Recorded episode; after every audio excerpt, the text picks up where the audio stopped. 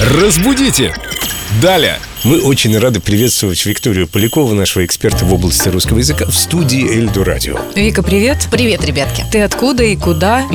Вот знаешь, Лена, таких как ты раньше называли кудыка.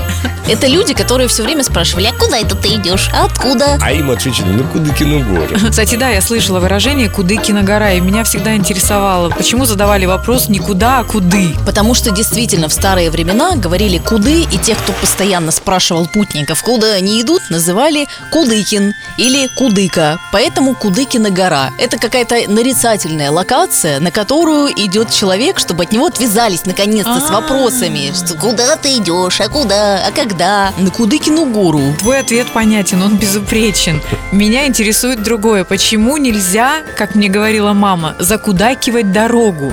Когда человек куда-то отправляется, не нужно задавать ему вопрос, куда ты едешь, куда ты летишь и все такое прочее. Почему-то якобы дорога будет негладкой. Существовало такое поверье у рыбаков и у охотников. Они боялись спугнуть удачу на охоте или на рыбалке, и поэтому не говорили, куда идут, и отвечали на Кудыкину гору. Я думаю, что твоя мама тоже знала об этом выражении, и поэтому старалась не говорить лишний раз, куда она пошла, а то вдруг что-то там пойдет не так.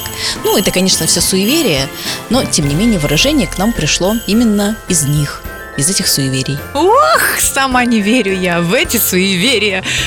Вика, спасибо тебе большое, друзья. Вы присылаете вопросы на WhatsApp и Эльду Радио 8 911 921 1014. Вопросы Виктории Поляковой. Разбудите! Далее!